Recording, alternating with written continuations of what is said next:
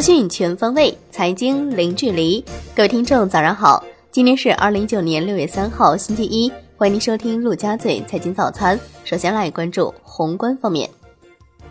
关于中美经贸磋商的中方立场白皮书，中国政府始终认为，以贸易战相威胁、不断加征关税的做法，无异于经贸问题的解决。中美应秉持相互尊重、平等互利的精神。本着善意和诚信，通过磋商解决问题，缩小分歧，扩大共同利益，共同维护全球经济稳定和发展。白皮书的内容还包括：中国在原则问题上绝不让步，中国的立场和态度是一贯的、明确的。中国希望通过对话而不是关税措施解决问题。为了中国人民的利益，为了美国人民的利益，为了全世界人民的利益。中国会理性对待，但是中国不会畏惧任何压力，也做好准备迎接任何挑战。谈大门敞开，打奉陪到底。央行有关负责人就接管包商银行再度发声：当前金融市场流动性总体充裕，金融风险总体可控，有信心坚决维护金融体系的稳定。最近市场上有人担心，接管包商银行之后，是否会有其他机构也被接管？目前还没有这个打算。本周央行公开市场将有五千三百亿元逆回购到期，六月六号另有四千六百三十亿元 MLF 到期，预计共有九千九百三十亿元资金到期。来关注国内股市，证监会主席易会满表示，中美经贸摩擦对资本市场影响是客观存在的。但程度是可控的。我国资本市场的韧性在增强，抗风险能力在提高，处于历史低位的市场估值显示了市场发展的巨大潜力。将加快推进资本市场的双向开放，深化和完善境内外股票市场互联互通机制。证监会主席易会满表示，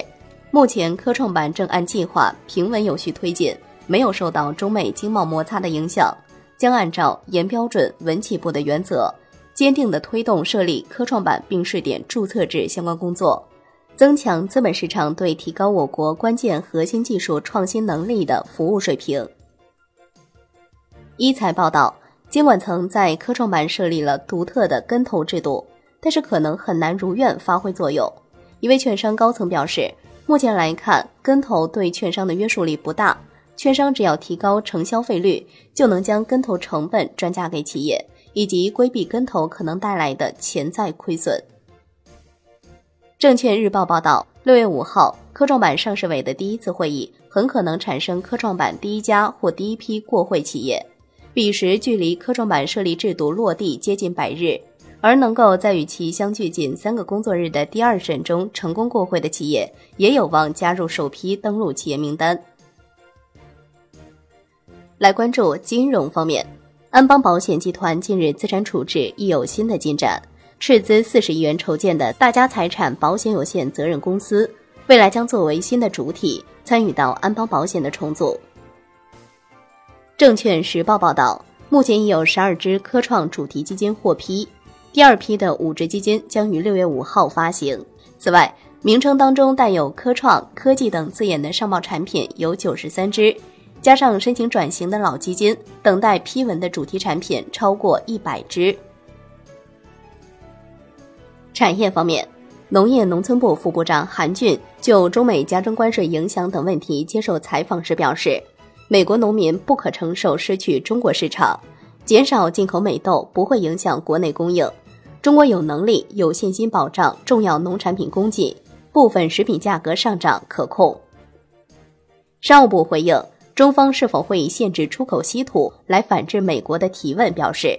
如果有国家利用中国出口的稀土来制造产品，反过来打压中国的发展，于情于理，这都是难以接受的。广州和深圳发布新增小汽车牌照限额的通知，二零一九年六月到二零二零年十二月，广州和深圳分别新增十万个和八万个配置指标额。商品方面。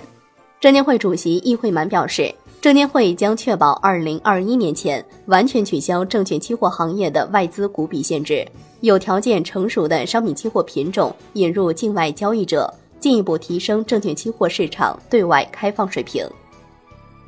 最后来关注债券方面，包商银行承兑汇票保障安排公布，对同一持票人持有合法承兑汇票，合计金额在五千万元以下的，按原合同及交易规则正常流转和到期付款，存保公司对承兑金额全额保障；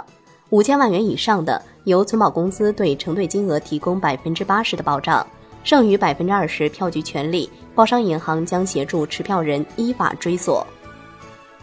好的，以上就是今天陆家嘴财经早餐的精华内容，感谢您的收听，我是夏天，下期再见喽。